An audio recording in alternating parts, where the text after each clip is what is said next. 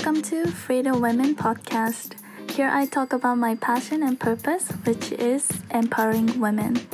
海外経験をしたミレニアル世代の女性、ライフコーチである萌えの経験や学んだことを飾ることなくリアルトークでお届けするエンパワーメントポッドキャストです。Are you ready? Let's go! 本日はフェミニズムアドボケートとして活躍されているシューマスオポストさんにゲストとしてお越しくださいました。ありがとうございます。とても楽しみにしていました。あ、萌えさん、どうもありがとうございます。私もすごく楽しみにしてました。ありがとうございま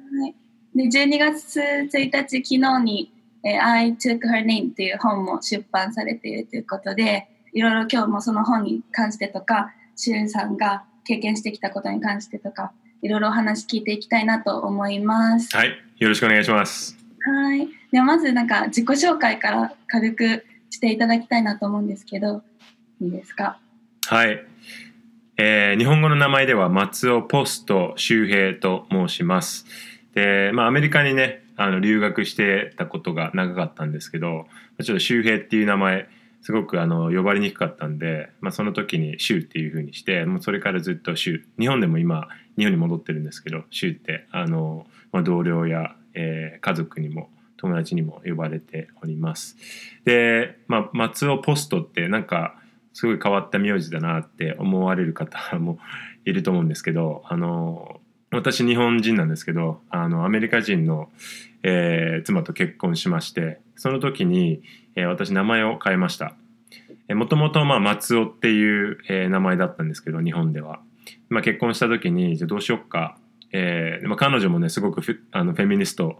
だったんで、あのあなたの名前を取らないよっていう、まあ、あなたの名前だけを取って、えー、松尾にはならないよっていうことを、まあ、婚約時代にもあの伝えてくれたんであそっか、まあ、それでもいいか。じゃあどうしよっかって話した時に、えー、そうだね。でも子供ができたらやっぱ子供も同じ名前にいてほしいんでじゃあつなげようかということで松尾ポストっていう、えー、ことにしました。はい、でまあアメリカで結婚したんですけどあのー、アメリカで結婚した時はすぐに結構まあハイフネイトとか名前をつなげるカップルの方最近出てきたと思うんですけど、うん、あの本当に簡単だったんですよ。シティホールに行って、えー、名前変えますって言ってサインしただけでもう本当にオフィシャルに名前が変わったっていう形で。で、まあ、私日本人なんで、まあ、日本に帰ってきた時にじゃあ日本でも戸籍をそうしようっていうふうに、えー、市役所に行ってあの名前変えますって言ったらいやそんなことできませんよっていうえと言われまして「えじゃあどうしたらできるんですか?」って言って「いや日本はあの、まあ、夫婦別姓もできないですしやっぱり夫婦同じあの名字でなければいけない。まあ、さらに、まあ、つなげるなんかあのできませんよっていうことなんでいやでももうアメリカでもやったし日本でもやりたいなっていうことで、えー、どうしてもやりたいっていうふうに伝えたらじゃあ家庭裁判所に行って許可得てくださいっていうふうに言われたんですね。うん、で、まあ、家庭裁判所に行ってお願いしますって言ったら、まあ、同じようなこと言われて日本では難しいですよって言ってあの、まあ、奥さんの名前を取るか、えー、奥さんがあなたの名前を取るかにしてくださいみたいな。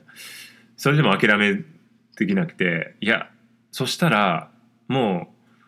うね妻はあの名前私のパートナーも名前を変えていたのでアメリカでじゃあその名前をそっくり取るっていうことはどうですかっていうふうに提案したら、まあ、それであのアプローバルを受けてあの、まあ、松尾ポストっていうふうに本当にパスポートも、えー、免許証も全て日本の、えー、オフィシャリーに名前も、えー、戸籍もそういうふうに変えました。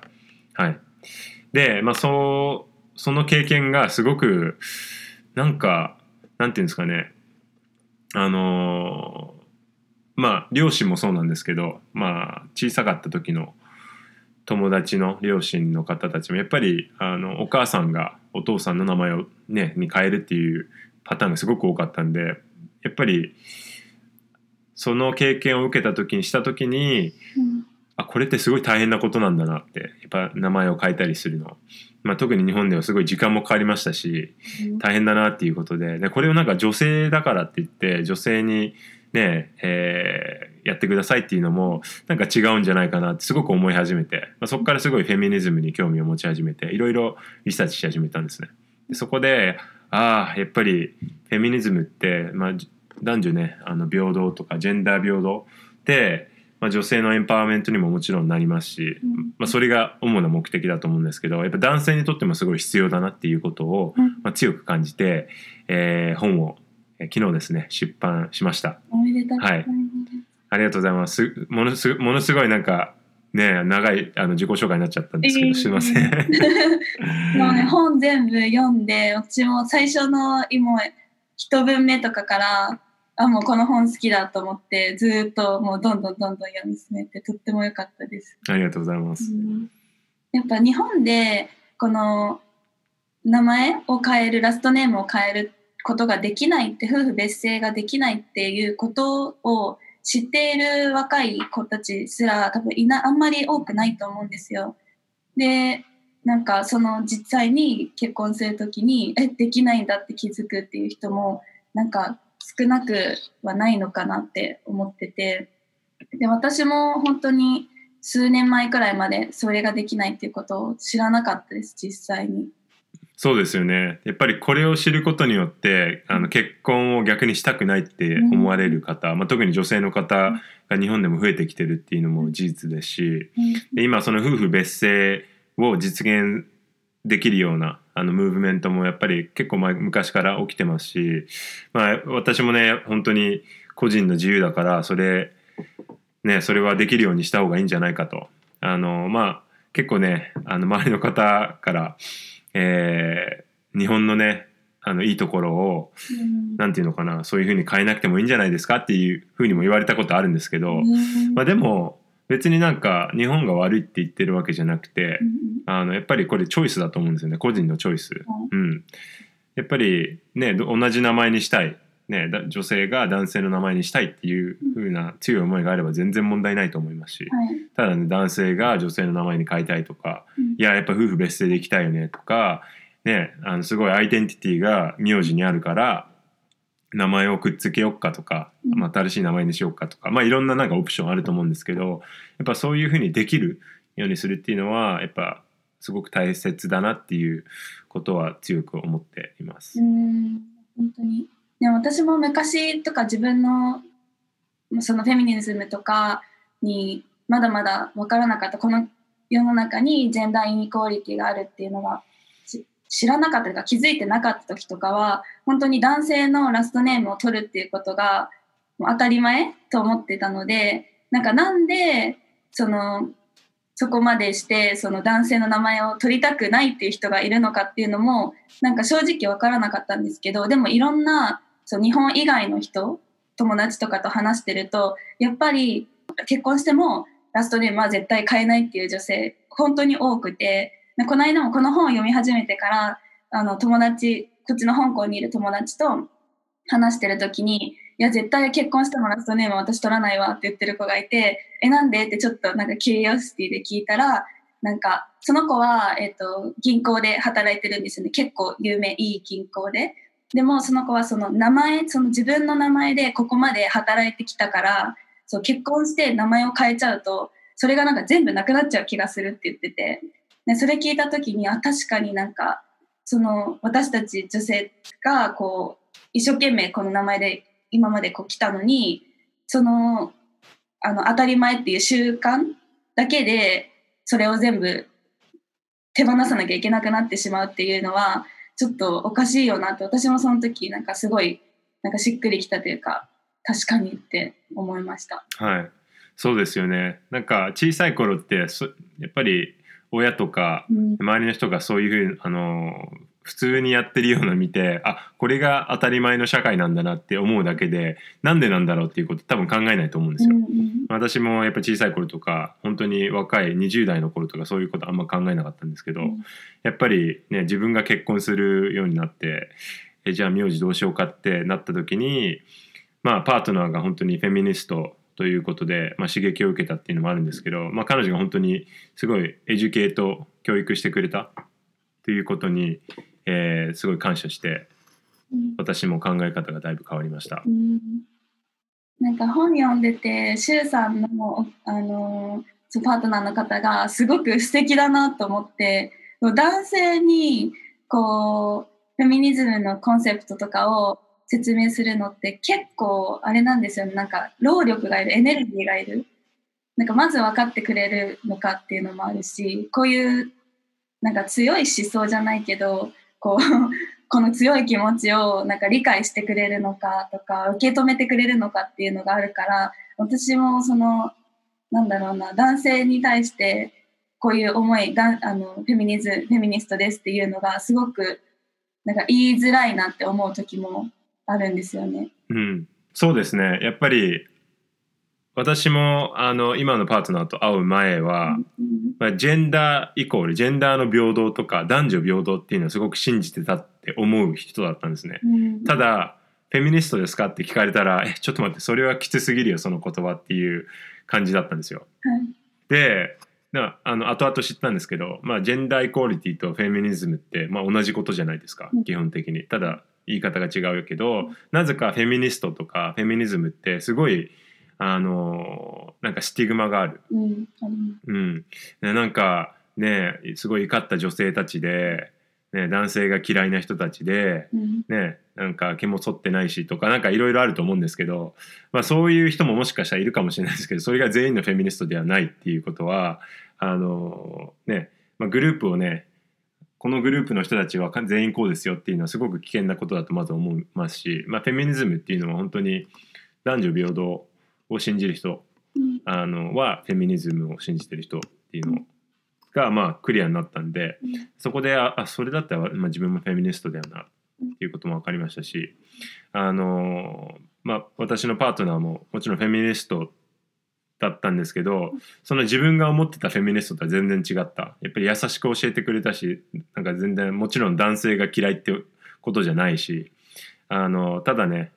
まあ、私がそのフェミニズムっていうことをあまり知らなかったっていうところを気づいてくれていろいろ質問してくれたり。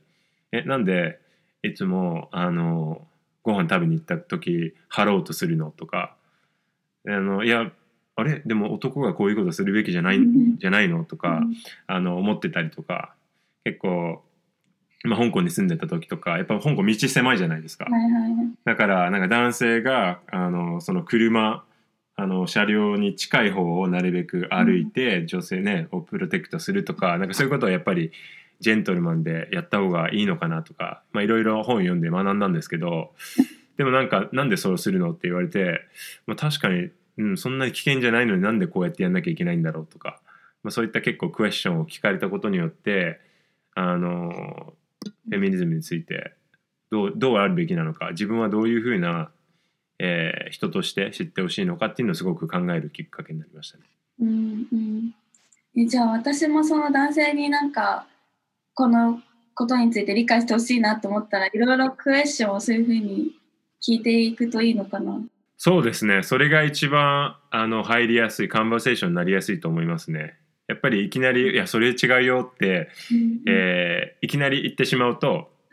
あの結構ディフェンシブになって会話が進まなかったりすると思うんですけど、うん、結構なんかあの興味持って「えそれってなんでそうやってるの?」とか、あの聞いてあげるとあの結構答えづらいところもあると思うんですよ。そこでやっぱり、あのその理由 why を知ることがすごく大切だなって思いますね。うん、うんうんうん私もこうやって男性の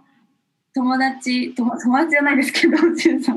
男性の方とこういうトピックで話するのがすごくなんか苦手というかなんか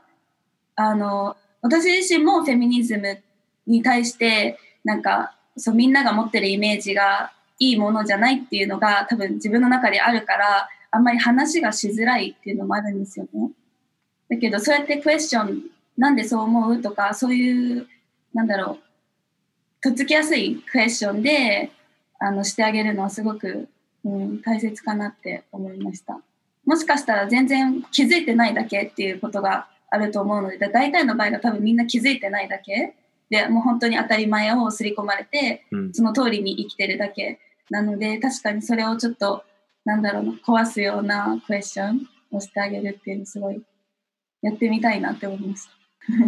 ぜひぜひ。でもやっぱなんでこんなフェミニズムってこんな悪いスティグマがあるんだろうっていうふうに思います。よね。そうですねまああのーいろんなムーブメントそうだと思うんですけどやっぱりあのメディアが捉えるものってすごいあの extreme なものがやっぱりニュースとして売れますし、うんねあのみんなが見るじゃないですか。だから一般的っていうか、まあ、フェミニズムって言ってもねいろんな幅広いうん。の方たちが信じてるものムーブメントだと思うんですけど、まあ、メディアがもしねこっちこそのすごい極端なものしか取り上げてなかったらやっぱりそれを見てる方たちはあこれがフェミニズムなんだ。あの気をつけなきゃな。ぜなんか自分は違うよねって思うかもしれない。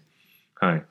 やっぱり、まあ、フェミニズムもやっぱレイレイシズムあの人種差別も、まあ、すごくインターセクショナルになるところもあると思うんですけどやっぱり人種差別でも例えばねあのテロリストがある国から来たらもうその国の全員がテロリストって思っちゃうのもすごく危険なことじゃないですか。でもやっぱニュース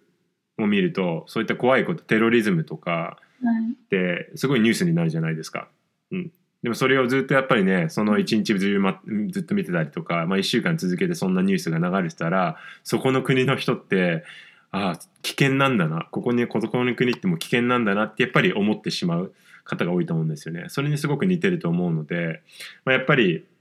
あのその見てるニュースとかもちろんそのソーシャルメディアもそうだと思うんですけどその発信してるソースをまあ確認したりとかやっぱりいろんな人と話すことがすごく大切なんじゃないかなと思いますね。まあ、私、まあ、フェミニズムはやっぱり特にね女性のエンパワーメントとか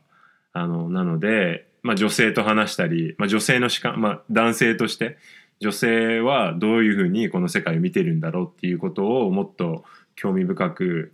えー持ったところが一番のきっかけかなと思いますね。うんなんかそれで言うと確かに私も女性とこう女性のエンパワーメントとか女性のためにとか女性の方と話すことの方がもう全然多いのでなんか男性がその感じていることとかが全然分かんなかったんですよ。だけどこの周さんと一緒に話していった時に男性も育児休暇を86%でしたっけ？そうですね。80 8085%ですね、うんはい。大体。が取りたいって言ってたっていうのを聞いて、あなんか私は本当に男性の方と全然話さないから その日本人の男性の方と。だからその全然育児にも興味がないのかなとかそういうイメージはあったんですよ正直、なので、うん。なんかそういう風なナンバーであ男性もやっぱり参加したいんだっていう風なのを聞けただけでもちょっとなんかなんだろう。ちょっと見方が変わったというか、うん、うんそうですね。でやっぱり あの、まあ、特にね男性フェミニズムってなんか女性のがね加わる女性だけが加われるムーブメントうん。って思われてる方が結構多い、まあ、特にね男性の方が多いんじゃないかなって思うんですね、まあ、で私も実はそうだったんですけど、なんでなんか男性でなんでなんでフェミニズムを応援してるんだろうとか、やっぱり思われることってあのあると思うんですよ。ね、なななんでなんか特に男性ね得るものないのになんで女性ばっかりサポートしてるんだろうって、うん。あの思ってるかもしれないんですけどでもこうやって女性をサポートすることで実は男性もすごいベネフィットがあるっていうのが私あの、まあ、気づきまして、うん。はい、あのい先ほどねもみさんが言ってたようにやっぱ育休今男性であの育休を取るあの方ってすごく少ないんですね。まあ、日本日本はもちろんそうなんですけど日本だったらあの10 2019年は7%うん。の、えーまあ、父親の方が育休を実際に取ったんですね。たださっきも言ったように80%から85%の男性の方は取りたいって思ってるんですね。うん。でなんでそんなにギャップがあるのかっていうとやっぱり男は、ね、仕事して稼ぐ、うん。うん、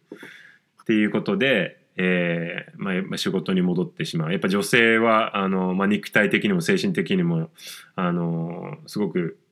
子供を産むっていうことはあの大変だと思うんで、まあ、休んで当たり前だろうっていう、まあ、社会の考え。で男性は別にあのあなたは特に何もしてないから休まなくてもいいんじゃないか仕事に戻りなさいっていうやっぱ考えがあると思うんですよね。はい、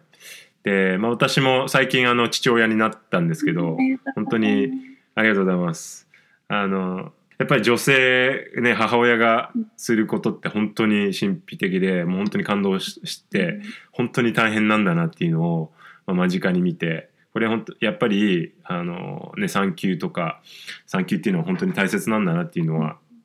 あの感じました。でやっぱり私がここにいていることによって、まあ、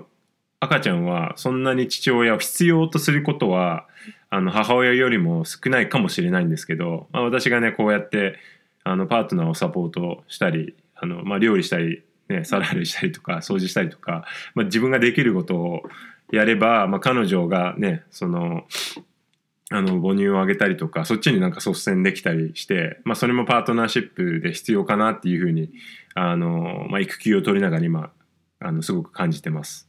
のでやっぱりこのジェンダーイコーリティを、えー、達成することによってすごい男性もあの解き放たれると思うんですね。まあ、私もあの、まあ、フェミニスト私はフェミニストだっていう思うあのなんかね公表する前は正直子供が生まれて育休取るかって聞かれてそんなこと考えたことなかったんですね。うん、でもやっぱり子供が欲しいってなって結婚して子供欲しいってなった時にあのやっぱ育休のことももちろん考えましたし欲しいなって思ってたんですけどやっぱ実際に取れ取れるかなって思った時にいや自分がねこうやってフェミニストって言ってる人がやっぱ取らなかったらちょっと意味がないんじゃないかなってあの思って、えーとまあ、取ることにしたんですけどあの、まあ、私があの働いてる会社の方、まあ、上司の方も本当に、えー、理解していただいて、あのどのぐらい取りたいんだって聞かれた時にあ7ヶ月取らせていただきたいですって言った時に本当にすんなりあの受け止めていただいて本当に感謝してますしやっぱそういうふうにあのもっと他のね男性もやっぱ取りたいって言ってる方がすごく多いんでもっと取れるような社会を作っていけばあのうんやっぱ育休いいですしあの今体験してるんですけどすごくはい。あのこんなね本当にこんなに時間をもらってあの子供と一緒に入れるってあいいんだなって本当にあの感謝の気持ちでいっぱいですしやっぱりもうなんか 1, 1年とかね最初の1年ってすごく貴重な時間だと思うんですけど赤ちゃんの時間って。だからそこをねあの休みを取って一緒に過ごせるっていうのはあの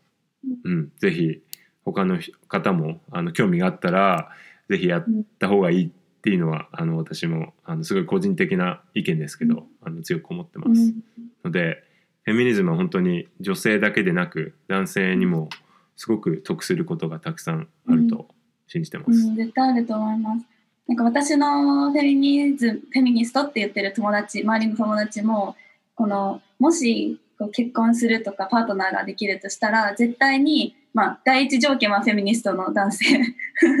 だけど、第二条件は絶対に、あの、パターニティリーブ、えー、育休を取ってくれる男性って掲げてる人結構多いんですよ。で、私も、もうそれは絶対に譲れない2つのポイントで、でもなんかそういう人が実際にいるのかなって、なんか、この世の中にいるのかなっていうのが私たちの不安ではあったんですけど、なんか、周さんの話聞いて、あ、実際にそういう人もいるんだって、そういうなんか前例があるから、なんかちょっと希望は見えますよね。そうですね。いいます。あの私以外にもあのたくさんいらっしゃいますし、うん、まあ、実際にあのそういったあのノンプロフィットの、えーと、グループもあります団体もありましてファーザリングジャパンっていう、まあ、私もメンバーなんですけどあのもっと幸せな笑顔笑顔なあのパパを、パパになってほしいっていうことが、まあ、ミッションステートメントなんですけどまあ、そういった方で本当に育休を取られた方ほとんどですし、うん、あのまあ、そういう私にとね似たような活動をしている方が本当にたくさんいらっしゃる、えー、団体なんで、うん、その団体以外でもあの他にも私いると、えー、信じてますし、もっともっとこのねムーブメントこれがなんか当たり前になってほしいなっていうのは思いますね。うん、本当に？なんかここからどんどんどんどん広がってそういうなんか多分今は行動できないけど心の中ではなんかそう変えたいって思ってる人もいると思うのでなんかいろんな人をエンパワーしてそういう男性がいっぱい増えてきてくれたらフェミニストの私たちとしても すごい嬉しいなっていうふうに思います。はい。そうなんかシュウさんが本の中でなんかずっと結構何回も言ってたこのもしその世界の半分の人が男性だとしたらその半分の人のサポートがなかったら gender equal の society も achieve できないよねって言ってたの。私も本当にそう思っててなんか私はこう女性のエンパワーメントとかでもう女性に自分の自分らしく人生を歩んでほしいと思って女性フォーカスしてるけどいくら女性が頑張ったってこのねその男性のサポートは必ず必要になってくるのでなんかそっちそこの部分でのサポートとかエンパワーメントもなんかすごい大事だなっていうふうに思いました本を読んで。ありがとうございます。うんそうですね。あとやっぱりもちろん女性のエンパワーメントをサポートする。うんあとそれをサポートすることによって自分たちも、ね、男性も本当に先ほども言いましたけど、あのベネフィットすることがたくさんあるんでやっぱそれをモチベーションとしてうんあのいろんなアクションをもっともっと取っていってうんジェンダーイコールな社会を作っていきたいですね。うん、本当ですね。そう、なんかね、この本を読んで、私もすごい学ぶことたくさんあって、なんか、あ、そういえば、そう、そうだなって思うこと、なんかいくつもなんかあったんですよ。で、そのうちのなんか一つが、あの、日本のラングエージ、クリーンラングエージって言われてるじゃないですか。うんそれについてお話ししたときに、確かになんか女性をを表す、女性を表すっていうか、そのお嫁さんとか、なんか奥さんとか、それって結構ジェンダーに関わってくるっていうのを読んで、なんかすごい私、はって思いました。そうですね。やっぱり考えないところでもそういうふうなあの、まあ、差別というか、うん。あのバイアスっていうのがありましてこれ日本語だけじゃなくてうん。あの英語とか他のあの言語でもあのあるらしいんですけどちょっとそこら辺はあの深くリサーチしなかったんですけど、まあ、例えば日本語でしたらそうですねお嫁さんってもう戸籍がねその女性の方がうん。その男性の方の戸籍に行くことをお嫁に行くっていうじゃないですか。もうなんかお嫁に行った瞬間になんかそのねあのお嫁の方はなんかプロパティっていうかなんかしょ、ねみたいに聞こえるんですよね。お嫁さんって。なんかあ私のものだからみたいな感じにすごく聞こえるし、まあ、そういった意味が少しあると思うんですよね。であともう一つ私の一番好きなものなんですけどあの主人っていう言葉あのあるじゃないですか。でそれ漢漢字見てもあれマスターじゃないですか。やっぱりどう見ても。うん。はい、ででも主人って言ったら男性のことしかあの話さないんでやっぱりなんで男性だから主人なのとか別に女性でも主人になってもいいんじゃないの？女性が主人だったらうんっていうのあると思うんですね。で、まあ、私のパートナーあの日本語ちょっと喋れないんですけどあの千葉県に行ってちょっと手術をあのマイナーな手術したんですけど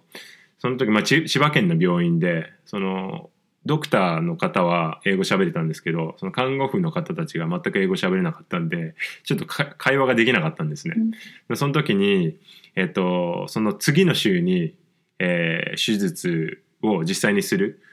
まあ、あのアポを取ってでその時に、まあ、私がパートナーのあの来るか来ないかっていうことを、えーその看護婦の方たち知りたかったらしくて。でもちょっとうまく伝わらないからなんか Google トランスレートか何かタイプして「ご主人は来ますか?」っていうことをうん。書いたらしいんですよ。そしたらトランスレートで「Is your master coming?」みたいな感じで 出て。でまあその時あのまあ彼女も多分その主人っていうことももうす知ってたんで私のうん2人の中で話してたんで。うん。あの私のマスターは自分だっていうふうに、まあ、心で言ってたらしいんですけどね、はい。まあ、それぐらいやっぱり、うん、なんで男性が主人なのかな主人じゃなきゃいけないのかなっていう、うん、別にまあ男性そのね家族によってその主人って変えてもいいと思うんですけど、うん。ね、もしママスターが2人いるマスターだったら全然2人が主人でもいいと思いますし、うん、っていうまああの私の考えです、うん。まあ、そういったね言語でも漢字とかねよく現れると思うんで、まあ、そういったところでなんかジェンダーのバイアスがもういろいろ詰まってるんだなっていうことも気づきました。確かに。そういうとこからも根付いてるんだなって思うともうこう unconscious bias があるのってやっぱりもうしょうがないことだけどそれをどうやって自分の中で自分を educate して気づけるかっていうの本当に大事になってくるかなって思いました。私もあのシュウさんの奥さんと同じ反応すると思う 私私もマスターなんですけどって、うん、思います。それやっぱそれでねいいあのそう言って全然いいと思いますけどねはいうん ねそうそうだから、ね、アンコンシャスバイアス私も気をつけなきゃなって思うんですけどでも自分でもあ今このアンコンシャスバイアスにこうとらわれてたって思う時あってなんかう今私独身なのでなんかこういうふうに自分の時間は全部自分の時間になるけど結婚したらもうこんなに時間自分のために取れないんだとかいうふうに勝手に思っちゃう時とかあるんですよ。でも別にそれってなんか自分が自分を決めつけてるだけじゃないですか。なんか結婚しても、まあもちろんそのもう一人の人と一緒に住んだりするかもしれないから自分の時間なくなっちゃうかもしれないけどでもなんか結婚とかイコールなんか私が全部家のことをやるんだとか、うん、なんかそういうふうに自分でなんかアンコンシャスバイアスに戦ってる時あります。いやでも違うなんか私が全部やんなくてもいいんだとか思ったり。そうですよねうんやっぱりあのまあ世界のどの国を見てもあのほとんどの場合やっぱ女性の方がその家事とかをやる、えー時間が多いっていうのはやっぱあの統計でも出てますしやっぱそこからねアンコンシャスバイアスができると思うんですよ。あね女性特に結婚したら、ね、あの女性がクリーニングしたりとか料理したりとかっていうのはすごいトラディショナルな考えであると思うんですけどやっぱそこもあの、まあ、パートナーシップだと思いますしそのパートナーの方とはやっぱ話し合ってあの、ね、日によってはねもちろんあの自分がやらなきゃいけない時とかあると思うんですけどやっぱり交代交代でやりながら、まあ、パートナーシップを作っていくのがあのうん。すごいジェンダーイコールな関係なんじゃないかなと思ってます。まあ、今わ我々も実践してるんですけどあの、まあ、私すごい料理好きなんで料理とかあのあのね dish dish washing dishes あの皿洗いっていうんですかもうあの苦にならないんで結構、まあ、ポッドキャスト聞きながらやったりするとなんか一石二鳥じゃんみたいな感じで あの思ってはい。なんで最近は多分私の方が料理してますね。まあ子供があのいるんで赤ちゃんがやっぱりちょっとお母さんといると安心するのかなこうやって自分が抱いてもなんか泣いたりすることがちょっと多いんで 結構なんかママにパスすることがあの多多くなってしまってるんですけど、まあ、その分ねあの料理したりとか皿洗いしてあのカバーしようとしてます。うんそういう小さいことからなんかねどんどんそれが私たちがきっとできることですよね。この大きいジェンダーイクオなソサイティを作るってもう本当にもうそういうラングエージとかからこう根付いてるみんなのジェンダーアンコンシャスバイアンコンシスバイアスがあるからそれをこう変えようって思ってもなんか自分が何ができるんだろうとか何からした方がいいんだろうとかすごくなんか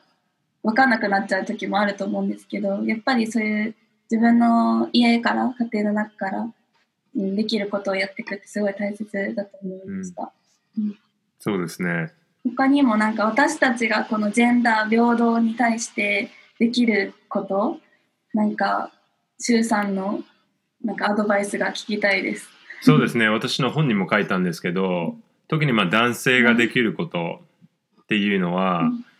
すごい大きなところで2つあると思うんですね。うんで今あの今までの会話でももうすでに触れたんですけどまず1つ目が男性がもっと家事をするうんっていうことがすごく大切だと思うんですね。やっぱ男性が家事をしないことによってもっとその仕事をする時間が増えたりする、まあ、共働きでもやっぱり女性女性の方が家事をするっていう、えーことが時間が多いっていうのは結構世界どこでもあるらしいんですね。やっぱそうなると、まあ、家事をしてる時ってそのキャリアの時間をに使うことができない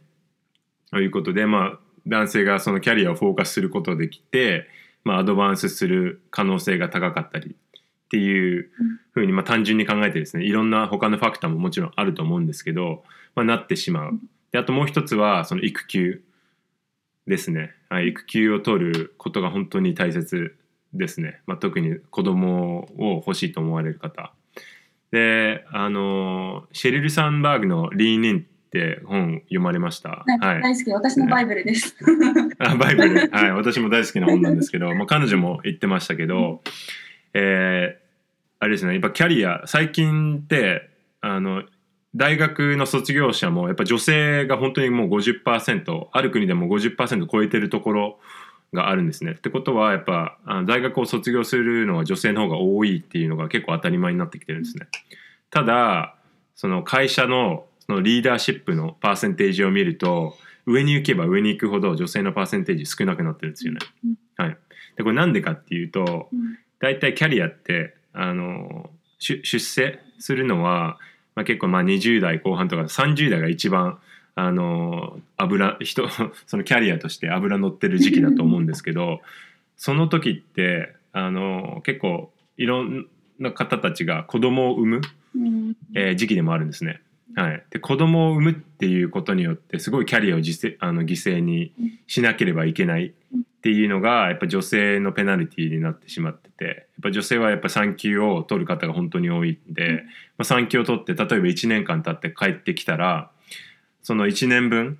ね、男性あの自分が働いてなかった分男性のカウンターパートがその分キャリアを積んでると。でしかもね男性が子供を産んでも別に特にキャリアにペナルティはないそのままね戻ってもっと逆になんかもっと働いてこいって言って、えーまあ、エネルギーっていうかあのさらなる飛躍につながるっていうことでそこからやっぱりギャップが一番は出てしまうんですね。うんはい、だから女性男性のギャップよりもあのその母親に対してのペナルティが一番多いと思うのででそれをどういうふうにしたら解決するのかなってやっぱりよく考えた時にもう男性が育休取るしかないじゃんって思ったんですね。うんはい、やっぱ男性が同じぐらいの時間育休取ることができたらその分あのその子供が生まれたらじ、ね、あの育休とか休みを取るのが当たり前になりますし会社もそういうふうなしあのストラクチャーになってくると思いますしそうするともっともっと女性が活躍できる、えーね、場が増えてくるんじゃないかと思います。うんやっぱりそうすると、まあ、リーダーシップもっともっと女性のレプレゼンテーションが増えたりしてやっぱそうしなきゃポリシーとか、ね、女性にとってとかマイノリティにとってあのいいポリシーっていうのできないですし常にねあの優位に立ってる人がポリシー作ってたらその人たちが有利になるポリシーしかもう残らないんですよね。うんはい、だからそのリーダーシップにダイバーシティがすごい必要だと思うんですよね。はい、ということで、えー日々何ができるかって言ったら、まあ、男性、まあ、家事をもっとして、あのーまあ、パートナーと同じぐらいするっていうこととあと、まあ、育休を取るっていうことがすごく2つの大きなことかなと思ってます。はい、でごめんなさいちょっと長くなったんですけどでもあの私あの結婚する気持ちないんですけどとか子供産む気ないんですけどとかまだね独身でパートナーもいないんですけどっていう方もいらっしゃると思うんで、まあ、そういった方たちがいたら、えーまあ、言葉の使い方っていうのにすごくなんかマインドフルになるといいんじゃないかなと。例えばうーん、まあ、結構英語でのあのフレーズを本には書いたんですけど、まあ、私ゴルフあのするんですけど、まあ、あの学生の時にゴルフしてた時全然あの こういったことを知らなかった時にですねあのパッティングでボールがあのホールに届かなかった時にな「You putting like a girl」とかなんか言ってたんですよ。うん。なんか女性ね女の子みたいにパッとしちゃった、ね、弱い弱かったっていう風に言って今となって本当に恥ずかしい発言だったんですけど今 今となって絶対にああこういうことは言わないなっていう反省はしてるんですけど、まあ、当時言ってたんですよね。でもそれがなんか普通にねなんかああ女の子みたいになっちゃったとか、ね、全然強くできなかったっていうなんか言葉の使い方まそれをなんか言ってるだけでやっぱり女性は弱いっていう風にことをなんかアンカンシャスバイアスでだと思うんで、まあ、そういった言葉をやっぱりね本当に自分がそういうふうに思って伝えたいのかっていうのをまず自分になんか聞くこと、うん、でやっぱりいや自分はそういうこと実は信じてないからこの言葉を変えなきゃいけないなっていうのはあのー今まで自分の中でもすごくあのありましたね。だからまあ言葉の使い方特にそういったジェンダーが入るなんかフレーズとか言うとなんでこう自分こういうこと言ってるんだろう、うん、これを言うことによって自分は何を信じてることを示すんだろうっていうのをなんか考える機会になるんじゃないかなと思ってます。はい、言葉の使い方で言うとやっぱりそれは女性も気をつけなきゃいけないことだなってなんか私も周りの友達とかあとテレビとか見ててもすごい思うことはあります。なんか最近は女性なんかその女性に対してのなんかそういうセクハラとかパワハラみたいな言葉は絶対ダメだなんか NG みたいな感じみんな言っちゃいけないよみたいな感じになってるけど逆に男性にかける言葉に対してみんなそこまで気を使ってないなっていうのを私も思ってて例えばなんかその「How do you like a girl」とかそういうのもあるしあとはなんか日本語で言うとなんか「めめしい」とかねワードよく聞くんですよ周りでも。なんか彼はこれだったからすごいめめしいみたいなもっとあとテレビとかでもなんかみんな男らしくとか男気見せろとかうんなんかそういうのもなんか絶対になんだろうな私たちが言われて嫌なことだから男性も言われてすごい嫌なことっていうかアンコンフォタボーなんだなってそういうふうに思うのでなんか私たち女性もすごい気をつけなきゃいけないなって今聞いて、うん、すごく思いました。その通りですねやっぱなんか女らしくとか男らしくってもう言った時点でえそれってどっから来てるの？その考えっていうふうにあのやっぱりその Y を突き止めなきゃいけないと思うんですよね。まあ、大体はえ昔からそうやって言われてるでしょとか男らしかったらこうでなければいけないっていうのはそれは自分で決めることだと思うんですよね。うんうん、その男らしさとか女らしさとか。はい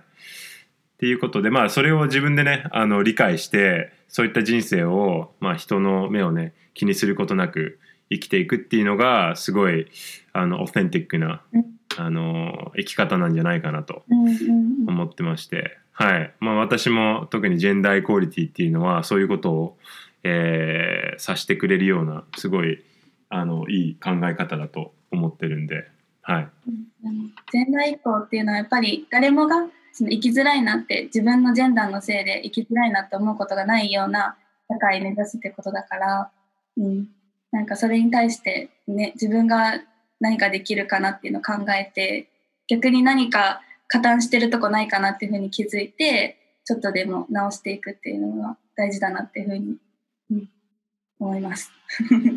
はい、うんそうですね。多分聞いてくださってる方もすごいなんかアイオープニングなこととかもあったと思うんでなんかぜひねこの多分私このポッドキャスト聞いてくださってる方は若い女性私と同世代の女性とかもうちょっと上の世代の女性女性が多いと思うのでぜひこのポッドキャストのエピソードをなんか彼氏とかパートナーとかあのに聞かせてほしいなっていうふうに思ってます。ぜひぜひ。ね何か変われば面白いですよね。そうですね。はい。まあ私もやっぱり男性としてできることっていうのは他の男性のサ,、まあ、サポートっていうかあのエデュケートをサポートするっていうのが自分の役割としては一番大切なことなんじゃないかなと思ってるんでこの本も実はあの男性のために書いたんですよ。うんはい、でもやっぱり最初に興味持っていただけるのは結構女性が多いんじゃないかなっていうのはあの感じてましたしでも、まあ、萌えさんみたいな方がねあのもう読んでくださったということでやっぱそこからあの、ね、男性の友達の方とかあの、ね、萌えさんのネットワークに男性にぜひつなげてうんいただけたらなとうんあの思ってるんでよろしくお願いします。はい。ね、本はもう発売してるんですよね。そうですね昨日、えー発売12月の1日に、えー正式発売しまして、うん。はい、えー、Amazon でも、えー購入することができます。えー題名は萌さんからもさあのご紹介いただきましたが「I took her name」えーなのであの本当に「I took her name と」えーまあ、それか、まあ、私の名前ですね「週末をポスト」っていうのを Amazon のサーチバーに、えータイプしていただければすぐに出てくると思うので、はい、Kindle ペーパーバッグ、えーハードカバーすべてあります。あとオーディオブックもあのつい先日レコーディングが終わったので、はい。まあ、ちょっとおそらく来年あのになってしまうと思うんですけどオーディオブックも、うん。あの出しますのでぜひ応援の方よろしくお願いします。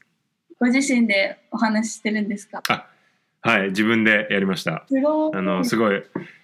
すごいあの出版社にはすごくあの反対されたんですけど あの誰か雇った方がいいよプロフェッショナルってあの言われたんですけどうんうん結構私もオーディオブック聞くんですよ。うんうんでやっぱりあのその書いた作者がうん。読んでないのってあんまり connect できないんですよ。なぜかわからないんですけど、うん。まあ、作者が自分で読んでるとすごく connect しやすいんで自分がもし本を書いたら絶対自分で読もうっていうのはうん。決めてうん。うんあのやりました。大変でしたけどねやっぱり。は聞いてみたいです。い、ぜひよろしくお願いします、本当にね、この本私も全部もう読読ませていただいてさっきあの読ませていただいてでなんだろうなフェミニズムについてまだあんまりわからないよっていう方もすごくもう理解がすごいすんなりできる。しかもなんかそれが多分シュウさんのパーソナルストーリーからこう読んでいくからなんかシュウさんのなんかこの歩みと一緒に私たちのフェミニズムの理解もなんかどんどん深まっていくような感じ読んでて。なのでなんかすごくあの私は面白かったです。なので皆さんぜひ読んでほしいなっていうふうに思います。他になんかシュウさんのことを知れるようなプラットフォームとかってありますか？はい。私のウェブサイトがはい。あるんですが、はい、えっ、と、本当に私のあの名前、ドットコムですね、週末をポストドットコム、こちらの日本語、英語、えー両方のページがありますので、ぜひ、あの、見てい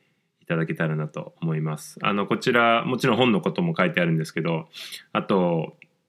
えーまあ、ブログも最近始めたので、あの、ぜひ興味のある方は読んでいただけたらなと思ってます。えーあとはですね、まあ、インスタグラムうんでも結構あのアクティブなあの活動をしているので、あとマークしあ週末をポスト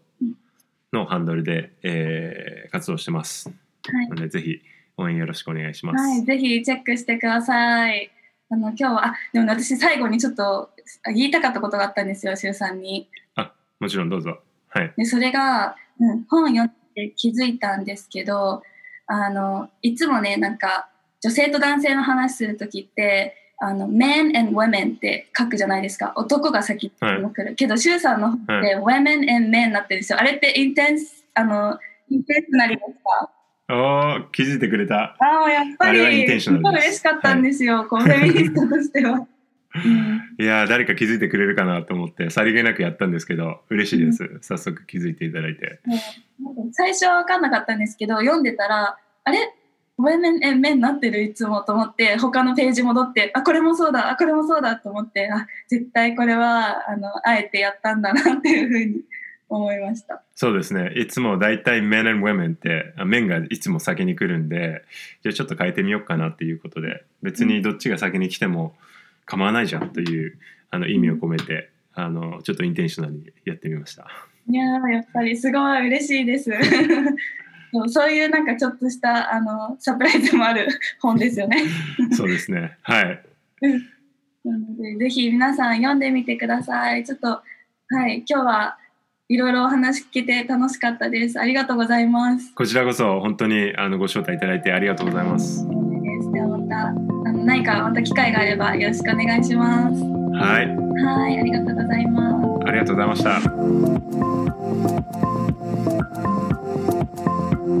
た。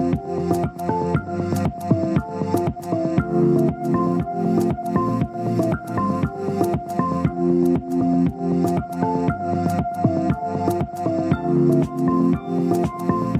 you.